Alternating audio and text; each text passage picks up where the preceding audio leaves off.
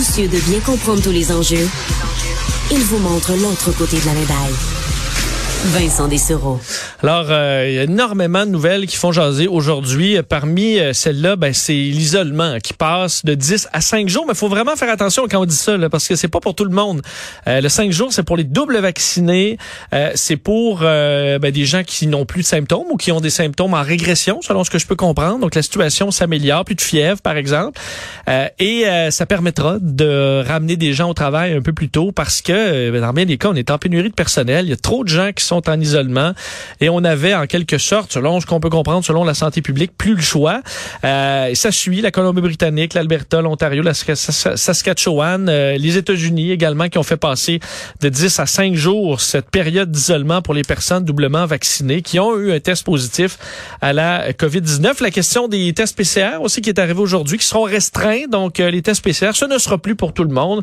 Pour parler de ces deux mesures quand même importantes lancées aujourd'hui, on rejoint professeur en économie économie de la santé à l'Université Laval, chercheuse en santé des populations et pratiques optimales en santé, Maude Laberge.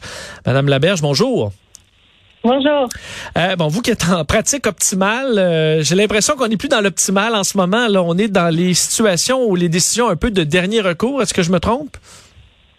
Euh, non, effectivement, on est on est dans des situations où on est on sait que ce qu'on fait n'est pas ce qui est idéal pour euh, freiner la propagation euh, du variant Omicron, mais qu'on a d'autres euh, d'autres préoccupations aussi de, de continuer à faire fonctionner l'économie, nos services de manière générale, donc de réduire cette période euh, de 10 à 5 jours euh, est, une, est, une, stratégie dans ce sens-là. Vous en pensez quoi de cette mesure-là? Donc, est-ce que 5 jours, c'est... Euh, qu'on n'est pas passé de 10 à 7, là, on est vraiment passé de, de couper ça de moitié.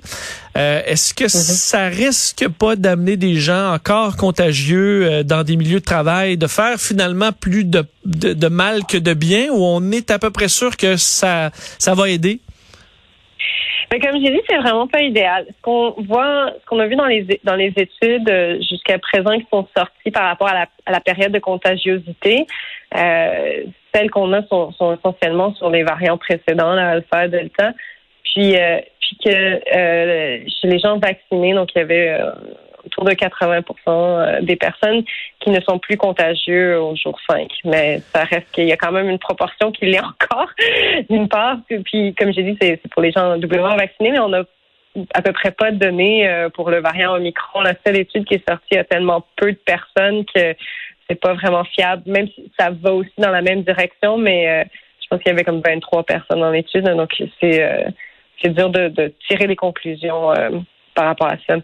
Parce que euh, il faut, euh, dans l'idéal, si on suit toutes les procédures, oui, euh, quelqu'un doublement vacciné après cinq jours, plus de symptômes ou des symptômes qui, qui régressent, se retourne au travail mais avec un masque, tient ses distances comme on le mhm. demande.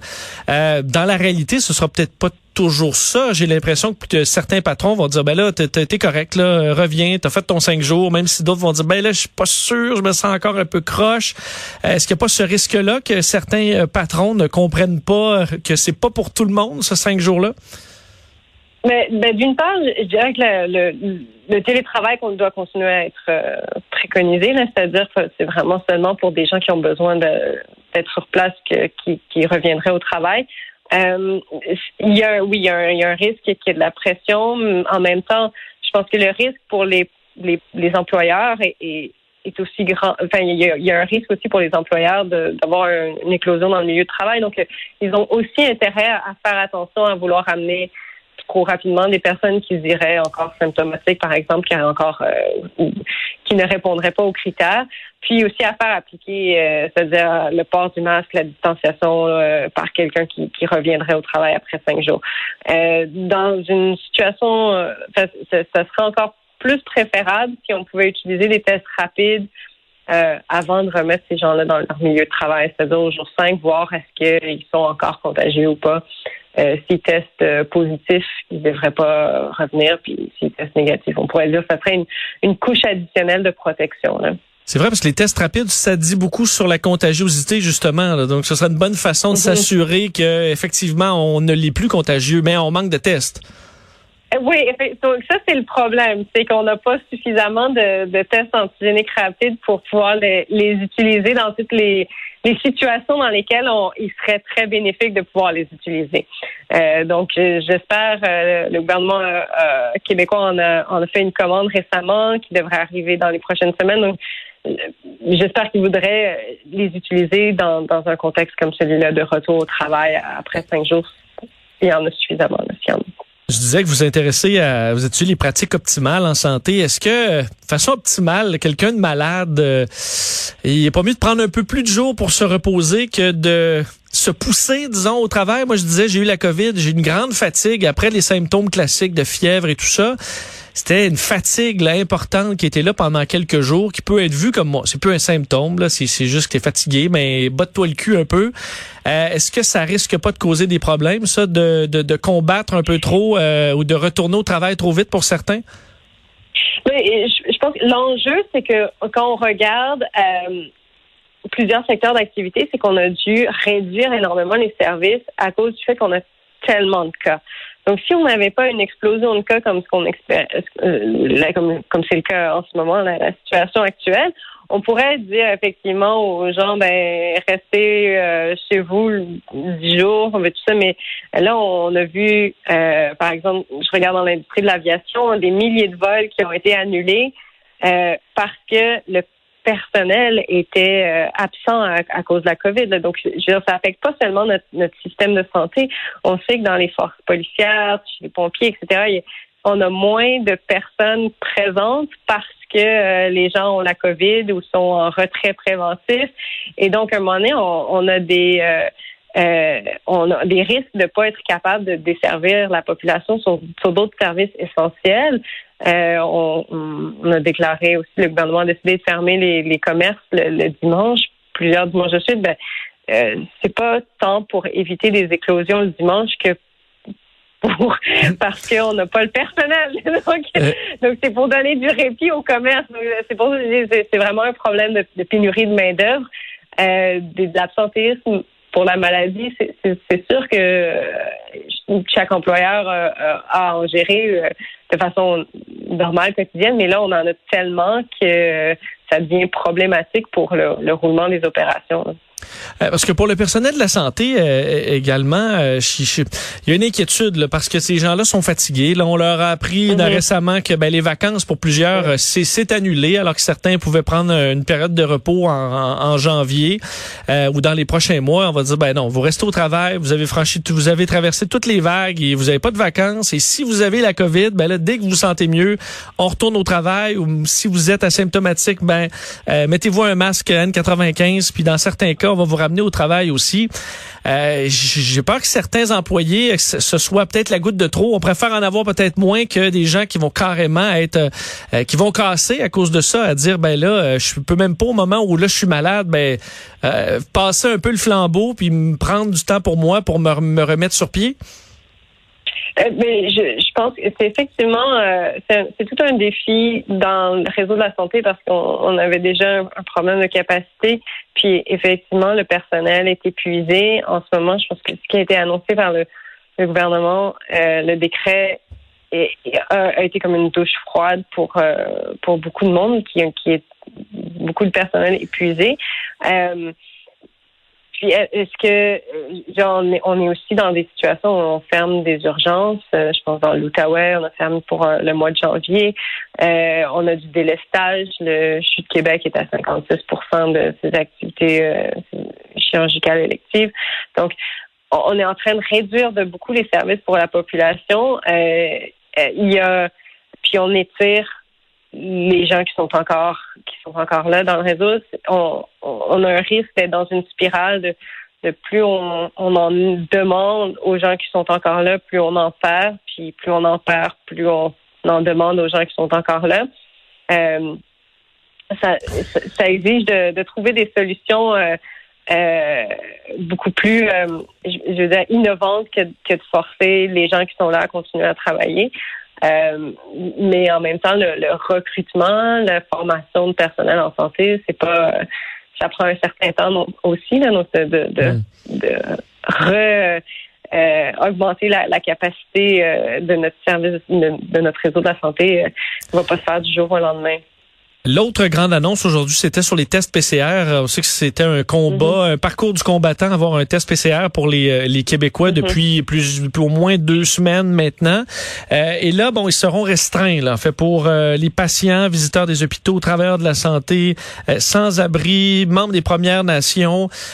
donc, on se dit, ben parfait, là, le système ne fonctionne plus, alors on doit complètement changer de façon de faire. Les gens qui devront se trouver des tests rapides, s'auto-diagnostiquer, ensuite, bon, il y aura une plateforme pour pouvoir dire qu'on a la COVID.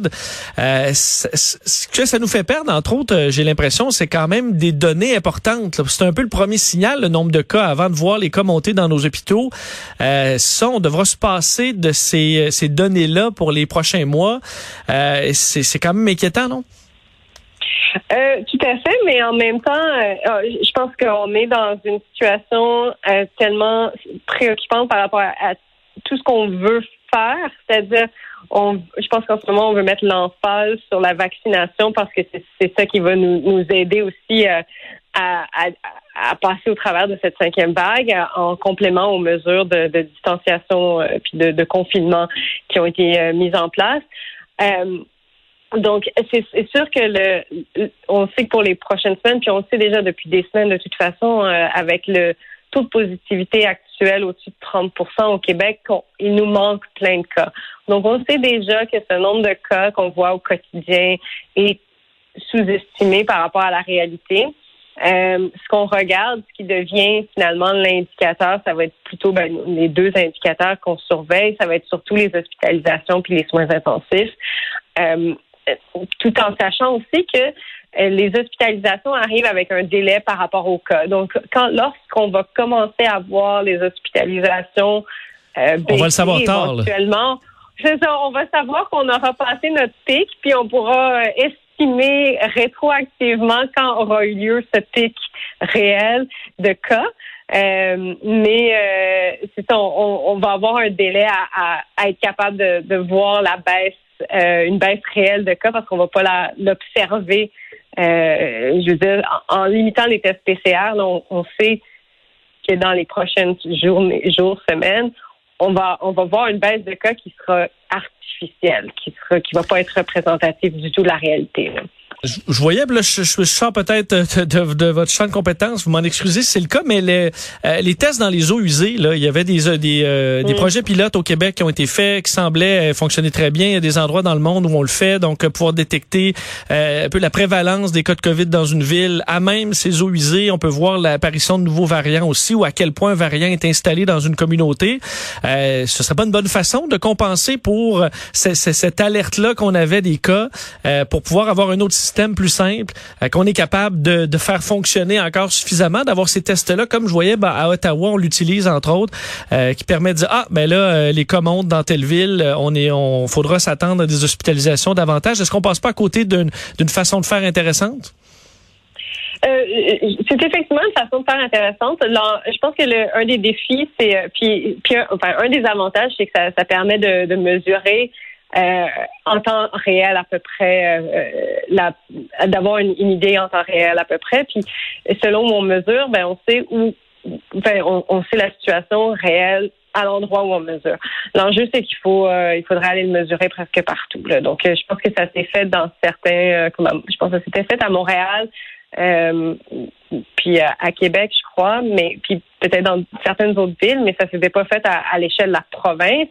Puis c'est là où c'est un défi si on veut savoir euh, la répartition géographique. Mais en même temps, ça peut être un, outil complémentaire dans le sens où c'est c'est pas les mêmes ressources qui sont euh, euh, c'est pas les mêmes personnes qui travaillent là-dedans. Puis, puis effectivement, c'est pas mon, champ de compétences euh, l'analyse des eaux usées là, mais euh, mais, mais c'est effectivement une, une, façon de mesurer la, la, prévalence. Mais votre avis était vraiment intéressant sur la situation quand même en général. Je terminerai là-dessus.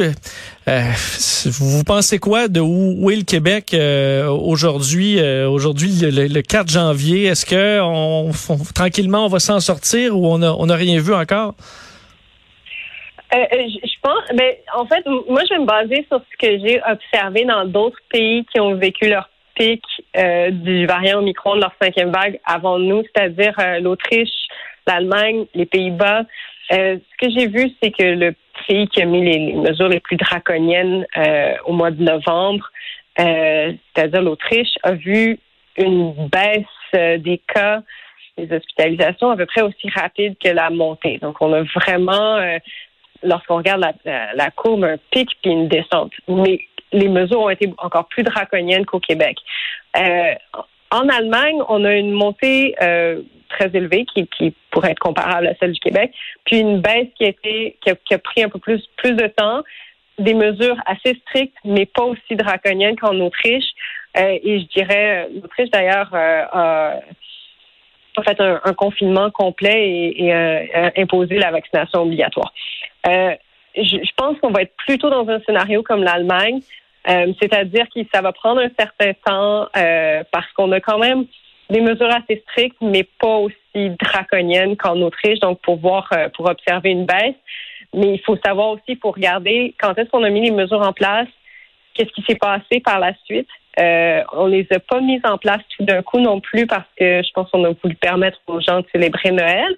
Donc forcément, ça va prendre un peu plus de temps avant qu'on observe les effets des mesures parce qu'elles ont été d'une certaine manière graduelles. Je dirais on les a on les a renforcées graduellement, mais euh, on les a pas mises en place tout d'un coup en disant bon, en pouvant dire ben là euh, le 20 décembre, on a mis toutes les mesures, puis là, deux hmm. semaines plus tard, on va observer les résultats. Donc là, ça va être plus graduel, je pense. Euh, puis donc, nos, nos, nos, dernières mesures strictes nous datent du 26 décembre. Euh, je dirais à peu près deux semaines pour, pour, pour la situation se stabiliser, mais ça va dépendre aussi d'à quel point il y a un respect des mesures, le comportement de la population par rapport à par rapport aux mesures.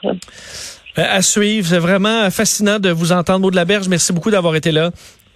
Ça me fait plaisir. Au revoir, bonne journée. Maud Laberge, professeur en économie de la santé à l'Université Laval, chercheuse en santé des populations et pratique optimale en santé.